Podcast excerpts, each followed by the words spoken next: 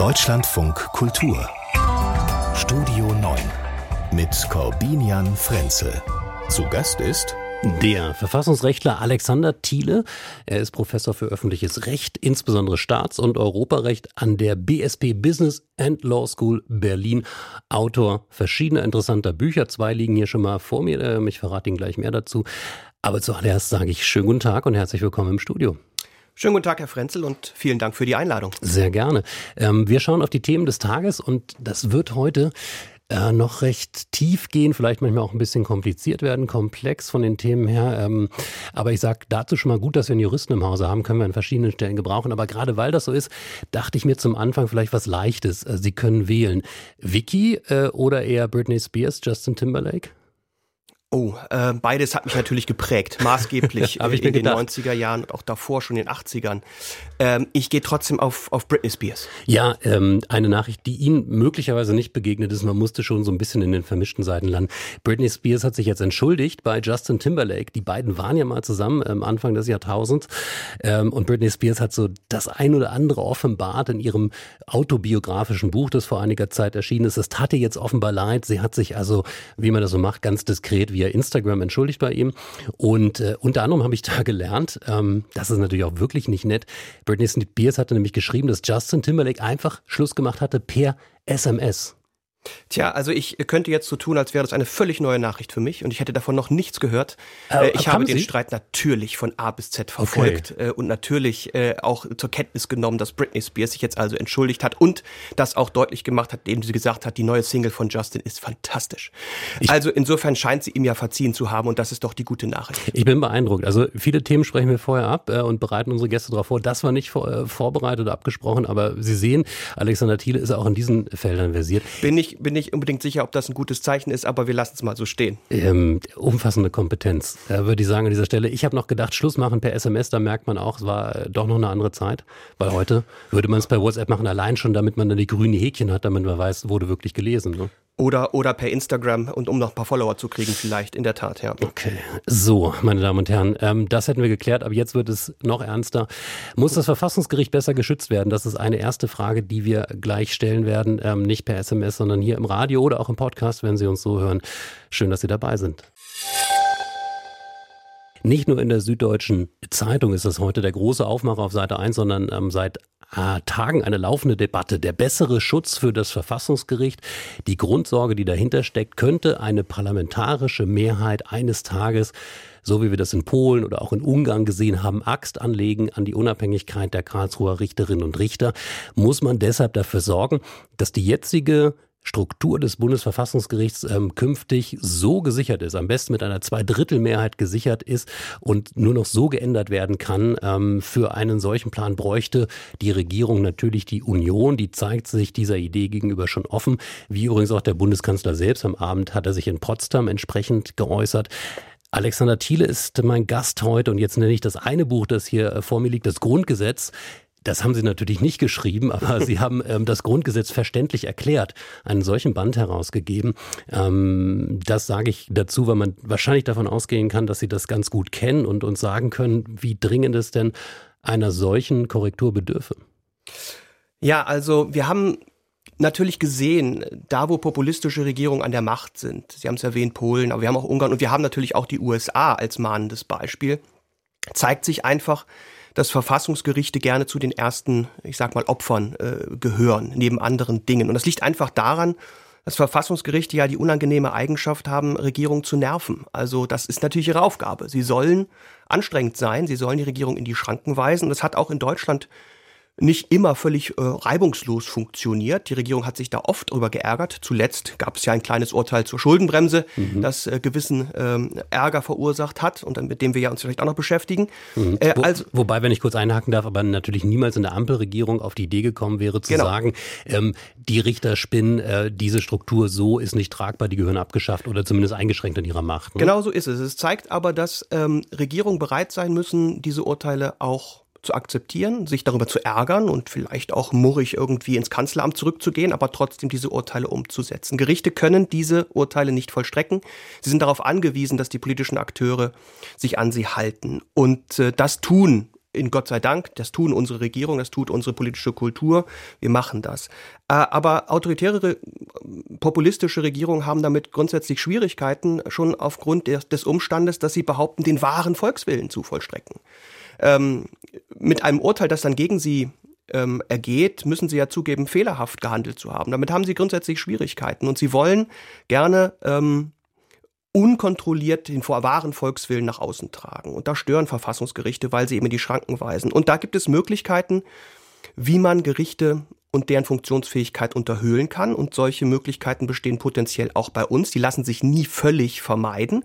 Aber es ist, glaube ich, ein guter Anlass, um mal zu schauen, ob man es zumindest verbessern kann, mhm. schwerer machen kann. Mhm. Also wir haben im Moment die Situation, dass die Richterinnen und Richter mit zwei Drittel Mehrheit gewählt werden müssen. Also das ist ja schon mal eine, eine relativ hohe Hürde. Das heißt, man braucht einen gewissen politischen, äh, parteipolitischen Konsens, dass das die richtigen äh, Männer und Frauen sind. Allerdings dieses Gesetz, das es regelt, dass das so ist, ist ein einfaches Bundesgesetz, kann mit einfacher, absoluter Mehrheit im Deutschen Bundestag geändert werden. Und das ist ja jetzt die Idee, dass man sagt, wir wollen im Prinzip diese Grundregeln so festlegen, dass sie eben ja letztendlich dann Verfassungsrang haben, also nur noch mit zwei Dritteln geändert werden können, mit zwei Drittel Mehrheit. Ist das ähm, eine konkrete, zielführende, gute Idee aus Ihrer Sicht?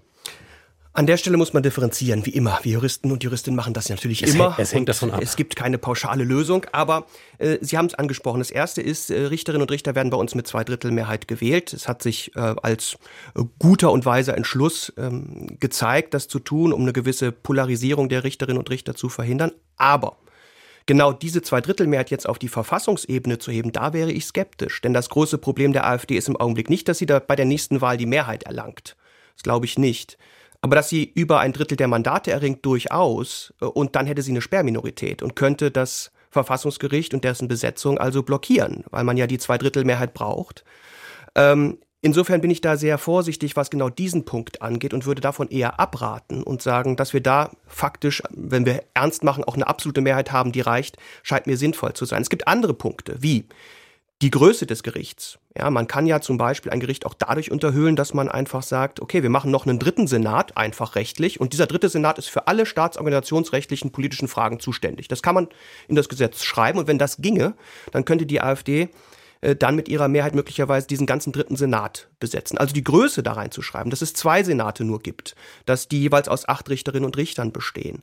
Ähm, die konkrete Arbeitsweise, dass da eine Autarkie des Gerichts besteht beispielsweise, auch das könnte man in das äh, Grundgesetz schreiben. Das sind mir sinnvolle äh, ähm, Punkte aus meiner Sicht. Aber äh, gerade die Besetzungsfrage würde ich lieber einfach rechtlich regeln, glaube ich. Mhm. Das ist ja eine Situation, die auch auf Landesebene schon eingetreten ist, beispielsweise. Ne? In Thüringen, wo dann die AfD wirklich eine Sperrminorität hatte äh, bei der Besetzung neuer Richterposten und damit natürlich auch ein Gericht lahmlegen kann. Genau so ist es. Äh, und ich glaube, da ist im Augenblick auch die zentrale Herausforderung äh, für unsere politische Ordnung. Schauen wir uns doch mal genau an, wo solche Sperrminoritäten bestehen. Ich glaube jetzt nicht daran, dass äh, die AfD quasi bei den nächsten Wahlen überall die Mehrheit erringt und dann überall äh, Ministerpräsidenten und Ministerpräsidenten und am Ende auch den Kanzler stellt. Das glaube ich äh, nicht. Diese Sperrminoritäten sind möglicherweise wirklich ein Problem. Obstruktion, politische Obstruktion, die das, die die AfD jetzt ja schon bisweilen betreibt, wo sie kann im Bundestag mit ihrer bestehenden Minderheit, die, äh, die im Bundestag da ist. Das heißt, diese Obstruktionsmöglichkeiten jedenfalls mal zu prüfen und zu verringern. Das scheint mir ein richtiger Ansatz zu sein. Nicht nur bezogen übrigens auf das Bundesverfassungsgericht. Mhm. Wobei das natürlich auch ähm, eine sehr grundsätzliche Frage berührt bei all diesen Regelungen, die man dann letztendlich in die Verfassung schieben will. Weil alles, was in der Verfassung steht, äh, nimmt man ja letztendlich raus aus der tagespolitischen Debatte, aus dieser Frage der möglichen Alternativen. Also man erklärt es jetzt nicht komplett zur Alternativlosigkeit. Es gibt ja immer noch Mehrheiten, die das ändern können, aber man macht es natürlich unglaublich schwer. Und ähm, das macht es natürlich in gewisser Weise auch problematisch, weil man, ich spitze zu, zum Schutz der Demokratie letztendlich die demokratischen Möglichkeiten einschränkt. So ist es. Ich bin deswegen generell auch sehr zurückhaltend, wenn es darum geht, die Verfassung zu ändern, sie mit Inhalt zu füllen. Äh, ich halte es für eine Tendenz, die sich in den letzten Jahrzehnten gezeigt hat, die vielleicht auch zum Ausdruck bringt, so ein gewisses Misstrauen gegenüber Politik. Denn Politik ist natürlich eben der Kampf um Mehrheiten und, und zwar um die, ich sag mal, die absolute Mehrheit im Bundestag und nicht irgendwelche qualifizierten Mehrheiten. Und je mehr wir die Verfassung schreiben, umso enger wird dieser Raum. Trotzdem gibt es für die Institution Verfassungsgericht die ja dem politischen Diskurs prinzipiell als Institution entzogen sein soll, durchaus Möglichkeiten, den Schutz zu verbessern. Aber gerade wo es politisch wird, wir werden ja vielleicht auch noch über die Schuldenbremse sprechen, da kann man sich sehr darüber streiten, ob es sinnvoll ist, die Verfassung zu füllen. Mhm, nicht nur vielleicht, wir tun das gleich. Und das ist ja auch ganz interessant, weil da gibt es sicherlich den einen oder anderen verknüpfenden Punkt. Was man tun kann, um das Bundesverfassungsgericht besser zu schützen vor möglichen Unbillen des Populismus, darüber haben wir bis hierhin gesprochen mit Alexander Thiele heute im Deutschlandfunk Kultur. Die Schuldenbremse muss gelockert werden. Das sagen jetzt nicht mehr nur die üblichen Verdächtigen links der Mitte, ähm, sondern auch die Wirtschaftsweisen dieses Landes. Der Sachverständigenrat zur Begutachtung der gesamtwirtschaftlichen Entwicklung, dieser Rat, der von der Bundesregierung eingesetzt ist, fordert eine solche Lockerung. Ähm, Zitat der Vorsitzenden Monika Schnitzer, äh, die Schuldenbremse, wie sie jetzt ist, ist zu starr. Was sagen Sie, Alexander Thiele? Und ich sage dazu, Sie haben es ja gerade auch schon angedeutet, Sie haben ähm, die Bundesregierung vor dem Verfassungsgericht vertreten bei der Klage der Union, bei diesem Urteil, das eben dieses 60 Milliarden Euro Loch in die Kasse gebracht hat. Ähm, gute Idee, diese, dieser Ansatz, jetzt da nochmal ranzugehen an diese Schuldenbremse und sie flexibler zu gestalten? Ja, aus meiner Sicht ist es ist das richtig, jedenfalls über die Ausgestaltung nachzudenken. Schuldenbremsen sollen ja zwei Dinge. Sie sollen einerseits problematische Staatsverschuldung verhindern. Das ist natürlich etwas, was ganz wichtig ist aus der Perspektive derjenigen, die sich dafür einsetzen. Also Schulden begrenzen, aber sinnlose Verschuldung begrenzen vor allen Dingen. Auf der anderen Seite sollen Schuldenbremsen aber eben auch Gestaltung weiterhin ermöglichen. Äh, denn wir haben große Transformationsaufgaben, die wir bewerkstelligen müssen und nicht alle Schulden sind schlecht. Und wenn man sich ähm, das jetzt anschaut nach dem Urteil des Verfassungsgerichts, ich enthalte mich jetzt mal einer Bewertung dieses Urteils, sondern sage nur oder stelle nur fest, es ist sehr restriktiv ausgefallen. Es hätte nicht so restriktiv ausfallen müssen. Es ist sehr restriktiv ausgefallen. Und vor dem Hintergrund, glaube ich, ist dieses Spannungsverhältnis jetzt nicht mehr austariert, aufgelöst in dieser Schuldenbremse, sondern die begrenzende Wirkung dominiert so stark, dass, und das haben die Wirtschaftsweisen übrigens ja einstimmig auch dargelegt, dass ihre, ähm, ihre Anwendung, äh, so wie sie jetzt da steht, dazu führen würde, dass wir im Laufe der nächsten Jahrzehnte äh, ständig und dauerhaft unsere Staatsverschuldung äh, Richtung Null abbauen würden. Und das ist ökonomisch nicht sonderlich sinnvoll, weil es durchaus auch gute Verschuldung gibt und entscheidend eigentlich nur der Schuldenstand ist. Und das sind auch die Ansatzpunkte für diese Reform. Mhm, genau, das ist ein Punkt, also dass man künftig auch auf die Gesamtschuld achtet. Und das ist ja das, wo auch die halbe Welt ähm, etwas verwundert schaut auf Deutschland mit einem relativ geringen Schuldenstand im Vergleich zu anderen Staaten, dass man sich da noch diesen zusätzlichen Stress gibt, gerade in diesen Transformationszeiten. Der andere Punkt, den die Wirtschaftsweisen vorschlagen, dass man ähm, sozusagen Zwischenphasen auch mit eindenkt. Also was ist eigentlich nach einer Notlage? Weil diese Diskussion haben wir ja auch mhm. und die ist ja auch erstmal nachvollziehbar, sage ich mal, also aus einer Unions-, Oppositionsperspektive, aus der Perspektive derjenigen, die diese Schuldenbremse sehr ernst nehmen, dass sie sagen, ihr könnt nicht ständig sagen, es ist Notlage, weil dann ist immer irgendwie Notlage. Was die Wirtschaftsweisen jetzt vorschlagen, dass man sagt, es gibt eine Phase nach der Notlage, wo die akute Notlage vorbei ist, aber wir natürlich noch mit den Folgen zu kämpfen haben. Äh, Beispiele sind natürlich Flutkatastrophen. Ähm, bei der Klimakatastrophe müsste man wahrscheinlich schon diskutieren, ne? denn die ist ähm, ein bisschen länger angelegt. Ja, die, die die Klimakatastrophe oder der Klimawandel als solcher ist eindeutig, das hat das Verfassungsgericht jetzt auch sehr deutlich gemacht, keine Notlage im Sinne dieser Schuldenregel. Aber wir haben in der Tat äh, es bisher immer so gehandhabt, dass wenn wir die Notlagenklausel ziehen als Gesellschaft oder dann, wenn die Politik sie dann zieht, dass dann äh, die ähm, Verschuldung über mehrere Jahre gestreckt werden kann. Das ist sinnvoll. Im Ahrtal sehen wir das bis heute, brauchen die Leute ihre äh, finanzielle Unterstützung, um ihre Häuser wieder aufzubauen. Und äh, einer solchen ähm, Überjährigkeit und das war das Überraschende dieses Urteils auch, hat das Bundesverfassungsgericht eine Absage erteilt. Und eben genau das äh, verlangt, was Sie gerade angedeutet haben, dass man also jedes Jahr neu äh, über die Notlage beschließt und wenn man das nicht tut, kann man das Geld aus dem Vorjahr nicht mehr nutzen. Und das ähm, hat sich als aus meiner Sicht relativ eindeutig wenig sinnvoll erwiesen bei der Bekämpfung von Notlagen nicht nur bei der ähm, Katastrophe, Klimakatastrophe, äh, bei der Ahrtal-Katastrophe, aber auch zum Beispiel bei der Corona-Pandemie. Und deswegen glaube ich, ist das ein sinnvolles, ähm, ein sinnvoller Vorschlag, um diese Notlagenklausel wieder irgendwie sinnvoll anwendbar zu machen. Mhm. Auch die beiden anderen Aspekte, die Konjunkturkomponente, soll ein bisschen erweitert werden und diese seltsamen 0,35 Prozent des BIP, die aktuell als strukturelle Verschuldung nur dem Bund erlaubt sind, sollen eben ein bisschen flexibler gehandhabt werden. Ich glaube, das ist ein guter Kompromiss und das Beeindruckende ist ja tatsächlich, dass alle fünf Wirtschaftsweisen, die ja nicht nur einer, ich sag mal, sehr linken ökonomischen Strömung, sondern im Grunde allen Strömungen der, der aktuellen Ökonomie so ein bisschen angehören, äh, es geschafft haben, sich darauf zu einigen ja, und also einstimmig gesagt haben, wir brauchen das. Tja, jetzt bräuchte man, und da sind wir wieder beim ersten Thema, ähm, eine Zweidrittelmehrheit um so etwas auch zum Leben zu erfüllen. Und jetzt die Frage, wird die Union dazu bereit sein, solange sie in der Opposition ist oder erst, wenn sie merkt, ähm, mit dieser Regel können auch wir keinen vernünftigen Staatshaushalt ausbauen. Also müssen wir warten, bis Friedrich Merz Bundeskanzler ist. Ja, das ist natürlich der Blick in die Glaskugel. Aber wenn man das jetzt sieht, scheint die Taktik der Union im Augenblick doch stark darauf gerichtet zu sein, sich auf so einen Kompromiss erstmal nicht einzulassen. Ich glaube, die FDP können wir ohnehin erstmal ausklammern. Ich äh, gehe davon aus, dass die FDP mittlerweile sich so stark auf diese Schuldenbremse eingeschossen hat und gesagt hat, die brauchen wir, die lassen wir so, dass sie davon eigentlich nicht mehr abweichen wird. Es kommt also zentral tatsächlich auf die Union an.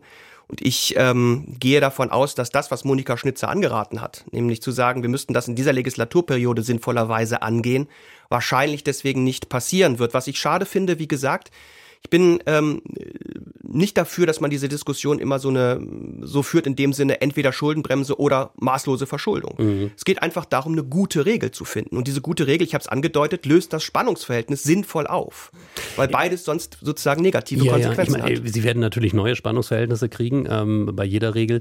Ich, ich formuliere es mal. Ähm unjuristisch. Die Karlsruher Richterinnen und Richter kennen natürlich auch ihre politischen Pappenheimer. Also ähm, diese verschiedenen Dinge, die da mitgegeben wurden mit dem Urteil, dass man zum Beispiel immer wieder neu feststellen muss, ja, es ist wirklich eine Notlage, führt eben auch dazu, dass Haushaltsführung ähm, weniger kreativ ist, um es mal so zu sagen. Also dass man auch letztendlich über Geld politische Kompromisse macht, die man letztendlich vielleicht doch besser politisch austragen möchte. Oder um es mal so direkt zu formulieren, diese viele Kohle, die der Staat in die Hand genommen hat seit den verschiedenen Krisen, Wirtschafts- und Finanzkrise, Corona-Krise, ähm, die ganzen Kompensationspakete, Wumms, Doppelwumms, um die Kriegsfolgen zu lindern, hier für die Menschen hier im Lande, ähm, haben ja auch ich würde die These wagen, ähm, eine ohnehin schon müde Demokratie noch müder gemacht, weil im Zweifel die Antwort auf eine Entweder-Oder-Frage war, wir machen beides, weil wir haben für beides Geld bin nicht sicher, ob das zutrifft. Das erweckt sozusagen so ein bisschen mir zu stark den Eindruck, als würden wir quasi kurz vor der Schuldenkatastrophe stehen, weil wir ständig das Geld rauswerfen. Dem ist ja nicht so. Sie haben es ja angedeutet. Schuldenquote jetzt liegt, glaube ich, bei 64 Prozent. Wir sind also, was die Staatsverschuldungshöhe angeht, nachgerade Musterschüler in der Europäischen Union, bei den G7 sowieso. Ähm, ich hatte kurz nach dem Urteil mehrere Interviews natürlich, eins mit dem Schweizer Fernsehen. Ähm, und die erste Frage der Moderatorin war, ob wir in Deutschland einen Fetisch hätten, was die Schuldenbremse angeht. Nochmal, das Schweizer Fernsehen mhm. war das. Und die zweite Frage war, ob ich erklären könnte, wo das Problem sei. Wir hätten noch gar keine Schulden. So, das war sozusagen der, äh, die Art und Weise, wie dieses Urteil und auch die Diskussionen Erfolge ähm, in der, in der, in der, in der, im Ausland irgendwie wahrgenommen worden sind.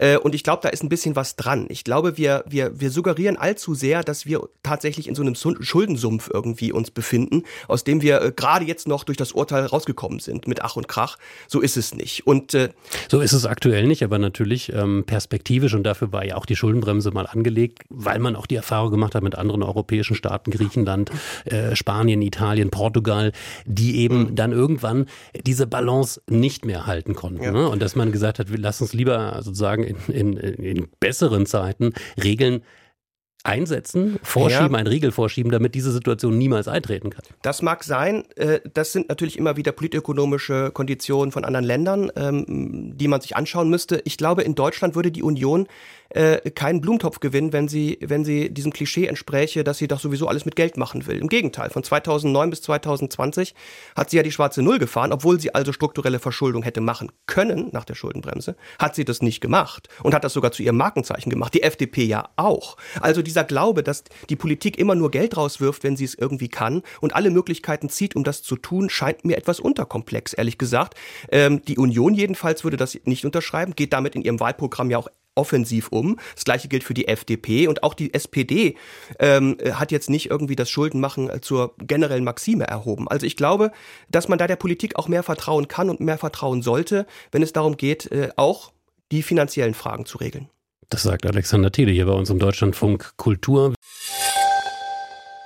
Der Bundestag hat heute des Holocaust gedacht, äh, wenige Tage nach dem 27. Januar, dem offiziellen Holocaust-Gedenktag. Es gab zwei ähm, maßgebliche Reden. Äh, Marcel Reif hat gesprochen, ein Mann, den man natürlich ähm, wahrscheinlich äh, ganz automatisch erstmal mit anderen Dingen verbindet als Sportmoderator, der aber der Sohn eines Holocaust-Überlebenden ist ähm, und der heute im Bundestag den Gedanken der zweiten Chance aufgenommen hat, von einer zweiten Chance sprach, die Deutschland auch von den Überlebenden bekommen habe. Diese zweite Chance darf nicht, darf niemals und nirgends vertan werden. Und deshalb, ich mag das Wort Mahnung in diesem Zusammenhang nicht. Es lässt mir zu viel vermeintlichen Spielraum. Nie wieder ist mitnichten ein Appell. Nie wieder kann nur sein, darf nur sein. Nie wieder muss sein. Gelebte unverrückbare Wirklichkeit. Das waren die Worte von Marcel Reif. Ähm, es sprach auch Eva Seppeschi, die 91-jährige Überlebende ähm, des Vernichtungslagers Auschwitz-Birkenau. 50 Jahre lang hat sie gar nicht dazu gesprochen. Ähm, heute hat sie gesprochen, heute hat sie die deutsche Gesellschaft eindringlich dazu aufgefordert, Hass und Vorurteile gegenüber Gruppen von Menschen nicht gleichgültig hinzunehmen. Zitat, die Shoah begann nicht mit Auschwitz, sie begann mit Worten und sie begann mit dem Schweigen und dem Wegschauen der Gesellschaft. Und ähm, sie legte den Blick auch insofern aufs Heute. Ein kleiner Auszug. Ich wünsche mir, dass nicht an den Gedenktagen, nicht nur an den Gedenktagen an die ermordeten Juden erinnert wird, sondern auch im Alltag an die Lebenden, Sie brauchen jetzt Schutz. Die 91-jährige Eva Seppeschi heute Vormittag im Deutschen Bundestag. Alexander Thiele, ähm, nie wieder ist jetzt, das ist ja ein, ein, Stichwort, das wir auch gerade auf vielen Demonstrationen hören. Ähm, das spricht auch ganz stark aus diesen Worten, die wir da gehört haben. Sie haben, Sie haben die ganze Debatte, die ganze Gedenkstunde auch verfolgt. Ja, soweit es ging. Ich war ja dann äh, zum Teil auch schon auf dem Weg ins Studio, aber ähm, in der Tat, es ist ja etwas, was mit seit einigen Jahren erst, muss man sagen, äh, mit einer gewissen Regelmäßigkeit dann jedes Jahr äh, um den Auschwitz-Befreiungstag stattfindet. Und ähm, es ist etwas, was aus meiner Sicht zeigt, dass wir mit dieser Erinnerung niemals aufhören dürfen.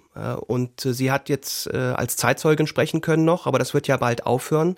Wir werden alsbald die ersten Gedenktage haben, wo wir also keine Zeitzeugen mehr haben, die wirklich darüber berichten können. Auch Marcel Reif hat ja quasi über die Erfahrung seines Vaters äh, gesprochen und konnte das quasi nur aus zweiter Hand wiedergeben. Und ich hoffe sehr, dass das weitergeht äh, mit dieser Intensität, auch dann, wenn diese Zeitzeugen nicht mehr da sind. Mhm. Sie haben gesagt, wir dürfen niemals aufhören.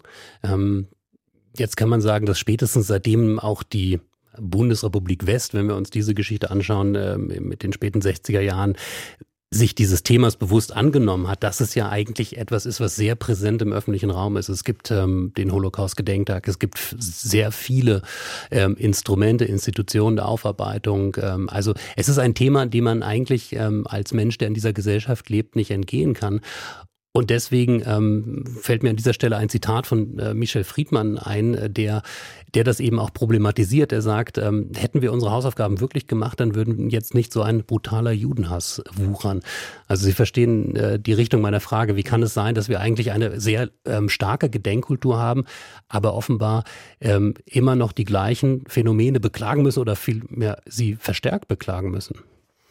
Ja, das ist, ich bin nun kein ähm, Fachmann für Erinnerungskultur und habe mich damit natürlich auch nicht ernsthaft vertieft beschäftigt, aber ich habe vor einigen Jahren das Buch von Samuel Salzborn äh, gelesen unter dem Titel Kollektive Unschuld, das in eine ähnliche Richtung geht wie Michel Friedmann hier, nämlich darauf hinweist, dass es doch eine erhebliche Diskrepanz zu geben scheint, und zwar bis heute, zwischen der öffentlichen Erinnerungskultur und der privaten gesellschaftlichen Erinnerungskultur, die also gar nicht ähm, durchdringt bis in die private Ebene, wo bis heute viele Familiengeschichten einfach geleugnet, ignoriert, vergessen, ähm, ad acta gelegt werden, insbesondere die Perspektive der Täter in der eigenen Familie, im eigenen Umfeld also nicht wirklich thematisiert wird. Stattdessen häufig, so jedenfalls der Vorwurf von Herrn Salzborn, der jetzt Antisemitismusbeauftragter auch für das Land Berlin ist, ähm, häufig so eine Art ähm, ja, äh, Opferstatus sogar hochhält äh, auch in neueren Filmen, äh, die Salzborn da zitiert, wo er sagt, also da sieht man quasi so ein bisschen wieder diese Tendenz, der arme Deutsche, der jetzt befreit wurde von, äh, von den Nazischergen. Äh, also äh, es scheint jedenfalls so zu sein, dass die Erinnerungskultur vielleicht doch nur an der Oberfläche gekratzt hat bisher und nicht in die Tiefen äh, der Gesellschaft durchgedrungen ist. Und deswegen ist, kommt es für viele der ähm, Fachleute an dieser Stelle auch nicht so überraschend, dass es so viel Antisemitismus so schnell wieder nach oben poppt, äh, wenn, wenn sich die Anlässe, ähm, wenn, es, wenn es einen Anlass dazu gibt. Also das scheint doch ein Problem zu sein. Mhm. Wie kratzt man denn ähm, tiefer als nur auf der Oberfläche? Ja, das ist eine gute Frage. Äh, ich habe es ich hab's gesagt, ich habe äh, da keinerlei Expertise in dem Bereich, aber ähm, ich war, als ich das Buch von Herrn Salzborn gelesen habe, auch erstmal äh, überrascht. Ich hatte die These gehört und gesagt, das kann doch nicht sein. Wie oft habe ich allein diesen Holocaust in der Schule behandelt und so weiter mhm. und so fort. Aber viele der Argumente, die er da gebracht hat, also die Frage, wie sehr hat man sich eigentlich in seinem Umfeld damit auseinandergesetzt? Also wie, wie, wie sehr schaut man nicht nur nach äh, bestimmten Namen, bestimmten Ereignissen, sondern auch tatsächlich, wie tief der Nationalsozialismus in die damalige deutsche Kultur auch verwoben war das hat mich dann doch zum Nachdenken gebracht. Und äh, ich glaube, das trifft einen Punkt und erklärt bisweilen eben auch, dass wir noch nicht da sind, wo wir hinwollen. Wie das geht, das ist eine andere Frage, das kann ich nicht beantworten. Hm. Ich, ich fürchte ja auch, dass in dieser ähm, Gedenkkultur, die wir haben, in, in den Ritualisierungen auch eine gewisse Handlungsentlastung leider Gottes steckt. Also wir sind, wir, wir sind sehr geübt, ähm, auch ähm, so wichtig sie sind, aber auch in diesen Gedenkstunden. So ist es. Ich glaube, Erinnerungs- ähm, oder Gedenktage haben immer so eine Ambivalenz an der Stelle. Ne? Man hat sie im Kalender stehen, äh, man spricht an dem Tag äh, über diese schlimmen Ereignisse und dann hat man seine Schuldigkeit in Anführungsstrichen getan. Und äh, wir sehen, dass das offensichtlich ja nicht gereicht hat. Antisemitismus äh, ist äh, ein Faktor, äh, und zwar nicht nur der Eingewanderter, wie es gerne mal so wieder als sozusagen Schuldabladung bei jemand anderem äh, gesagt wird, sondern äh, die originär deutsche äh, antisemitische Haltung ist da. Ronen Steinke von der Süddeutschen Zeitung hat da ja auch sehr beeindruckende Bücher drüber geschrieben, äh, auch ganze Listen gemacht über antisemitische Straftaten, die begangen worden sind. Also da ist noch sehr viel zu tun. Mhm. Da ist sehr viel zu tun und manchmal habe ich auch das Gefühl, vielleicht ähm, muss man sich auch gar nicht so kompliziert machen. Ich bin jetzt vor einigen Wochen zum allerersten Mal, obwohl ich häufig in Amsterdam bin, zum allerersten Mal im Anne-Frank-Haus gewesen. Mhm. Ähm, Anne Frank, eine Geschichte, die man ja auch, ähm, wenn man in dieser Gesellschaft ein paar Jahre verbracht hat, äh, in irgendeiner Form in der Schule oder wo auch immer, der man sich nicht entziehen kann. Aber da so unmittelbar einfach nochmal dieses Haus des Versteckes, ja. ähm, die ganzen einzelnen ähm, Gegenstände, die das dokumentiert haben, diese, diese unglaubliche Angst ähm, und daneben auch dieses schreckliche Ende, ähm, wenn man das sieht, konkret erlebt, und ich vermute, es ist ganz genauso, wenn man ein, ein Konzentrationslager äh, besucht, wenn man diese Schrecken konkret erlebt, ich, ich glaube, e, egal ähm, wie man vorher gestrickt war, wie wenig oder wie viel man sich mit dem Thema befasst hat, ein Mensch, der so etwas sieht und erlebt, ähm, hat einfach eine, eine Erfahrung, die prägt und die idealerweise immun machen müsste gegen alle antisemitischen Gefühle und die auch, ähm, wie sagt man so schön neudeutsch, empowern müsste und sollte, ähm, dagegen aufzustehen, wenn man es irgendwo erlebt. Ich glaube, das ist richtig. Und ich glaube, deswegen ist es auch richtig, dass darüber nachgedacht wird, jetzt in vielen Ländern, vielen Bundesländern, äh, den Besuch eines Konzentrationslagers auch verpflichtend zu machen. Äh, darüber wird ja seit einiger Zeit diskutiert. Also für Schülerinnen und Schüler zumindest einmal ein solches Konzentrationslager wirklich mit eigenen Augen auch zu sehen, äh, um genau diese Erfahrung dann hoffentlich zu machen, die Sie gerade äh, beschreiben. Aber am Ende ist das eine Aufgabe, die wir als Gesamtgesellschaft natürlich lösen müssen. Auch da können wir es nicht auf die äh, Schule abschieben, sondern wir müssen da, glaube ich, auch in unseren eigenen Familien drüber nachdenken, wie haben wir das eigentlich erlebt? Wie reden wir eigentlich über die Dinge, die Opa vielleicht gemacht hat? Der Bundestag ist mittendrin in der sogenannten Generaldebatte. Ähm, das ist also der formale Teil äh, der Bundestagshaushaltsdebatte, wo es um den eher unbedeutenden, unbedeutenden Kanzleretat geht. Aber traditionell treffen da der Bundeskanzler und der Oppositionsführer im Rededuell aufeinander. Ähm, Oppositionsführer ist Friedrich Merz, Fraktions- und Parteichef der CDU und CSU-Fraktion, ähm, der schon übrigens, Alexander Thiele, Sie haben recht behalten, Seiten gesagt hat, das mit der Schuldenbremse und hier Veränderungen vorzunehmen, könnt ihr schon mal vergessen. Und dann hat er auch noch das gesagt. Da, wo wir Sie bitten, wie in der vorletzten Woche geschehen, doch einmal innezuhalten und die Tragweite Ihrer Entscheidungen noch einmal zu überdenken. machen Sie von Ihrer Mehrheit hier im Haus kaltschneuzig und rücksichtslos Gebrauch, wie zum Beispiel beim Staatsbürgerschaftsrecht oder wie wieder in dieser Woche beim Wahlrecht, meine Damen und Herren. Und den Deutschlandpakt Migration, den haben wir nicht gekündigt, den haben Sie aufgekündigt. Die Erfahrungen, die Erfahrungen der letzten zwei Jahre zeigen, dass Sie an einer wirklichen Zusammenarbeit mit uns nicht wirklich und ernsthaft interessiert sind. Im Gegenteil. Der Vorwurf des Friedrich Merz in der aktuellen Haushaltsdebatte, in der Generaldebatte. Ähm, ich würde sagen, wir hören uns noch Olaf Scholz an. Ne? Der hat natürlich als Bundeskanzler sprechen dürfen und hat unter anderem das gesagt. All die Wachstumsbremsen, die Sie für Deutschland gezogen haben, die wollen Sie wiederziehen, haben Sie hier angekündigt. Wie kann man so die Zukunft Deutschlands verspielen wollen, wie Sie das tun? Ökonomischer Sachverstand null. Das ist die Wahrheit. Keine Perspektive für Deutschland, keine industrielle Perspektive, keine Perspektive für die Arbeitsplätze. Olaf Scholz. Ähm, Alexander Thiele, Sie schauen gerade schon beeindruckt, wahrscheinlich vor allem ob der ähm, Lautstärke und Emotionen des Bundeskanzlers. Ja, so ist es. Äh, so kennt man ihn ja eher nicht, äh, mhm. um es mal vorsichtig zu sagen. Er genießt ja den Ruf äh, eher eines etwas unterkühlten Hanseaten. Hier und bei den Generaldebatten ist das häufiger so, kommt er aus sich heraus. Übrigens, so habe ich ihn an einigen Wahlkampfständen auch erlebt, damals im Bundestagswahlkampf. Und ich hatte mich eher gewundert, dass er sonst, dass er im Anschluss dann so ruhig und zurückhaltend war. Er kann es ja durchaus und er kann auch relativ emotional die, ähm, die Themen adressieren, tut das aber nur sehr selten. Mhm. Ähm, die Debatte läuft. Wir werden das ausführlicher analysieren und auch beobachten heute in unserer Studio 9 Ausgabe um 17 Uhr. Wir konnten das jetzt nicht so detailliert ähm, verfolgen, aber können ähm, über etwas sprechen, was Sie ja auch als, als Staatsrechtler, ähm, als Verfassungsrechtler interessieren dürfte. Diese Frage, was erleben wir da eigentlich? Also ist das ein, eine, eine Sternstunde der Demokratie, ein Hochamt oder sind das eigentlich auch, wenn man da so mal reinhört und auch in diese sprachlichen Bilder hohle Rituale, die da aufgeführt und inszeniert werden? Also ich würde sagen, das ist beides und ich würde, so wie es hier jetzt anklingt, auch das Ritual, das demokratische Ritual nicht so negativ konnotieren, sondern auch demokratische Ordnung leben von solchen Ritualen, die ja immer auch nach außen so eine gewisse Normalität suggerieren. Äh, Dinge, die wir erwarten, wo wir wissen, okay, solange das so läuft, funktioniert, äh, ist alles noch in äh, den geordneten Bahnen, wie wir sie kennen. Und wir sehen das ja gerade wo die AfD äh, als rechtspopulistische Partei Teile solcher Rituale eben aufkündigt, merken wir, dass da Dinge vielleicht nicht mehr so gut funktionieren, über die wir uns gar keine Gedanken gemacht haben. Wir haben über die Zweidrittelmehrheit bei den äh, Wahlen zu den Richterinnen und Richtern des Bundesverfassungsgerichts gesprochen. Äh, da gehen wir bisher davon aus, dass die sich eben aneinander, ähm, dass Opposition und Regierung miteinander kooperieren und dann am Ende auch eine gute Wahl äh, treffen werden. Das ist ganz normal. Das ist ein Ritual, wo man sich dann trifft. Und das ist jetzt zunehmend aufgekündigt. Und Aber wenn, wenn ich einhaken darf, äh, das war ja die Klage des Friedrich Merz, dass er sagt, dieses ähm, Ritual ist jetzt nicht nur von der AfD aufgekündigt, sondern er das eigentlich bei der mhm. Bundesregierung vermisst. Dass er sagt, warum kommen Sie eigentlich nicht auf uns zu? Warum lassen Sie uns nicht überlegen, wie wir gemeinsam mhm.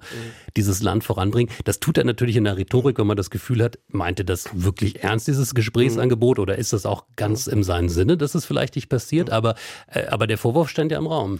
Ja, nur ist die, es gibt es natürlich kein Ritual, dass Regierung und Opposition in allem äh, kooperieren und zusammenarbeiten. So funktioniert eine parlamentarische Demokratie gerade nicht, die von der Aufteilung in Regierung und Opposition auch ausgeht. Übrigens interessant natürlich, dass Merz das kritisiert, dass man nicht zusammenarbeitet, um kurz vorher dann die Zusammenarbeit bei der Schuldenbremse äh, abzulehnen, und zwar explizit, obwohl das nun die fünf Wirtschaftsweisen unpolitisch gefordert haben. Also interessante Rhetorik aus meiner Sicht, aber ein solches Ritual gibt's nicht, sondern Mehrheiten regieren tatsächlich und die Opposition kritisiert.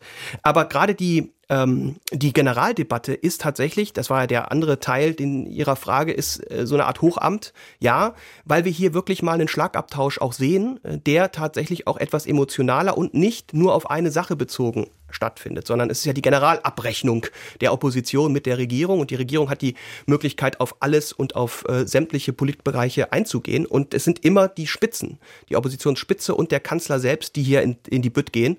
Und das ist dann doch immer ähm, auf jeden Fall äh, etwas, was in den Tagesthemen, in der Tagesschau und überall berichtet werden wird. Ja, aber was natürlich dann auch wiederum Teil ähm, dieser Polit, jetzt komme ich wieder mit dem Begriff Inszenierung ist, die wir so kennen und wo man sich natürlich dann auch fragt, wenn die beiden sich auf dem Flur begegnen oder im Kanzleramt im Arbeitszimmer, weil sie was besprechen, dann reden natürlich ähm, auch Olaf Scholz und Friedrich Merz ganz anders miteinander, nämlich wahrscheinlich wie normale Leute, die vielleicht auch mal sagen, hier sind wir uns nicht einig, aber lassen Sie uns doch mal überlegen. Und da erlebt man dann ähm, eine, eine Rhetorik und das auch in einem Parlament. Sie haben das jetzt gelobt, dieses Wechselspiel von, von Regierung und Opposition, aber wo ja ein Parlament eine ganz wunderbare vielleicht naive Vorstellung von mir nicht, nicht, nicht nutzt, dass man in dieses Parlamentsrund reingeht, in seinen Ausschüssen und auch im Plenum und sich austauscht, Argumente vorträgt und idealerweise sich gegenseitig von den besten Argumenten überzeugt. In diesem Spiel ist das gar nicht vorgesehen, denn das steht alles schon vorher fest.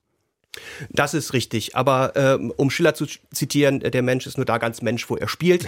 Wir spielen eben auch unterschiedliche Rollen und diese Funktionen sind auch wichtig, dass wir da unterschiedliche Funktionen wahrnehmen und auch, auch nach außen tragen. Der Richter, der die Robe äh, anzieht, ist Richter und nicht mehr Privatperson. Ja, der Polizeibeamte, der die Uniform trägt, ist äh, Polizeibeamter und nicht mehr Privatperson und hat ein Amt inne. Und hier äh, handeln eben äh, in der Generaldebatte oder sprechen eben in der Generaldebatte nicht Friedrich Merz privat und Olaf Scholz privat, sondern der der Bundeskanzler und der Oppositionsführer. Und die haben Rollen, die haben Funktionen, die sie ausfüllen. Dass sie im Privatleben und übrigens auch auf Abendveranstaltungen, wo ich ihnen schon begegnet bin, sehr herzlich und lachend auch miteinander umgehen, ist ja ein gutes Zeichen. Ist kein Zeichen von einem Schauspiel, was irgendwie jetzt äh, in der Öffentlichkeit vorführt wird, sondern ist eben Ausdruck einer angemessenen politischen Kultur, wo die Menschen eben trennen können zwischen dem Amt und der Person. Man kann sich das bei Biden und Trump ja überhaupt nicht vorstellen. Ja? Äh, und das ist eben schon Ausdruck einer erodierten politischen Kultur. Und ich finde es eigentlich sehr schön, äh, ich habe tatsächlich ein äh, Treffen gehabt mit äh, Olaf Scholz und dem Oppositionsführer abends ähm, bei einem Empfang, wo sie dann da waren und sich sehr angeregt unterhalten haben, gelacht, ein Gläschen Wein getrunken haben. Und am nächsten Morgen war die Haushaltsdebatte und sie haben sich die Argumente rhetorisch um die Ohren gehauen. und wenn man das beides gesehen hat, hat man festgestellt, eigentlich ein gutes Zeichen für unsere demokratische Ordnung. Alexander Thiele sagt das bei uns im Deutschland von Kultur. Und eine Frage habe ich noch. Sie hören Deutschlandfunk Kultur. Alexander Thiele ist mein Gast. Ich muss gleich sagen, war mein Gast. Wir verabschieden uns. Wir verabschieden uns ähm, nicht für immer, ähm, aber eine Frau wird es heute Abend tun. Judith Rakers wird heute um 20 Uhr nach 19 Jahren zum letzten Mal die Tagesschau ähm, angesagt haben. Und ich weiß, das macht sie ein bisschen wehmütig, oder? Ja, absolut. Äh, also die Tagesschau gehört ja zum Abendritual dazu. Jedenfalls bei meiner Generation ist das so. Ich bin auch aufgewachsen mit den Stimmen von Wilhelm Wieben, äh, äh, Jo Brauner oder Dagmar Berghoff, die also bis zum Abitur mein, äh, mein, mein Aufwachsen mit Politik auch geprägt haben. Und Judith Rakers hat die dann nicht direkt, etwas später abgelöst. Es kam natürlich auch noch äh, Susanne Daubner dazwischen, die auch bis heute da ist. Ich glaube, das wird die nächste große Katastrophe für mich, wenn also Susanne Daubner irgendwann mhm. äh, gehen wird. Aber sie, äh, Judith Rakers strahlt immer so eine äh, grundpositive Energie aus bei, ein, bei den Nachrichten der Tagesschau, die ja ansonsten eher so ein bisschen steril vermittelt werden und emotionslos. Man hat jedenfalls in der Regel keine wirkliche schlechte Laune, äh, weil Judith Rakers irgendwie es immer schafft, doch am Ende eine positive Botschaft rüberzubringen. Mhm. Ich finde es sehr interessant. Ähm, also natürlich ist sie ein total vertrautes Gesicht ähm, des deutschen Fernsehens. Also auf jeden Fall für die Generation, die noch diese Tradition hat, ähm, auf jeden Fall die Tagesschau entweder wirklich ähm, um 20 Uhr einzuschalten oder mhm. irgendwann zu streamen. Ähm, aber ich finde interessant, äh, dadurch, dass sie ja auch als Sprecherin, genauso wie ihre Kollegen und Kolleginnen, dieser absoluten Neutralität verpflichtet ist, habe ich so das Gefühl, dass ich gar nicht, also ich könnte Ihnen gar nicht sagen, ähm, was ich direkt mit ihr verbinde, äh, was ich aber durchaus gut meine, weil das heißt, sie hat ihren Job offenbar richtig gut gemacht an der Stelle. Absolut. Die Tagesschau ist ja so eine äh, etwas seltsame Nachrichtenvermittlungssendung, äh, ähm, die im Grunde eben versucht, emotionslos nur zu präsentieren. Das macht sie ganz toll, aber ich glaube schon. Zumindest bilde ich mir das ein. Ich kenne sie irgendwie gefühlt, kenne ich sie total gut. Äh, sodass ich im Ergebnis sagen muss, ähm, ich bilde mir jedenfalls ein, zu erkennen, wann sie mit einer Nachricht vielleicht eher einverstanden ist und wann weniger. Und bei dem ein oder anderen Fußballergebnis habe ich das Gefühl, dass da gewisse Sympathien doch deutlich wurden. Alexander Thiele, ähm, vielen Dank für diese Eindrücke, ähm, die Sie uns mitgebracht haben diesen Tag, für Ihren allerersten Besuch hier. Und ich habe ja anfangs gesagt, ich habe zwei Bücher von Ihnen auf dem Tisch äh, liegen. Das Grundgesetz, Ihren Kommentar dazu habe ich erwähnt, das andere nicht, das ist sogar noch frischer. Defekte Vision, eine Intervention zur Zukunft der Europäischen Union. Und wenn wir heute nicht schon so viel zu besprechen gehabt hätten, hätten wir auch darüber gesprochen, aber vielleicht beim nächsten Mal. Lieber Herr Frenzel, vielen Dank für die Einladung und das nehme ich als schon Folgeeinladung an. okay, der Jurist hört sofort raus und nagelt mich wahrscheinlich vertraglich gleich fest, aber müssen Sie gar nicht, wir würden uns freuen, wenn Sie wiederkommen. Ich sage Dankeschön für Ihre Zeit heute und ich sage Dankeschön, dass Sie zugehört haben.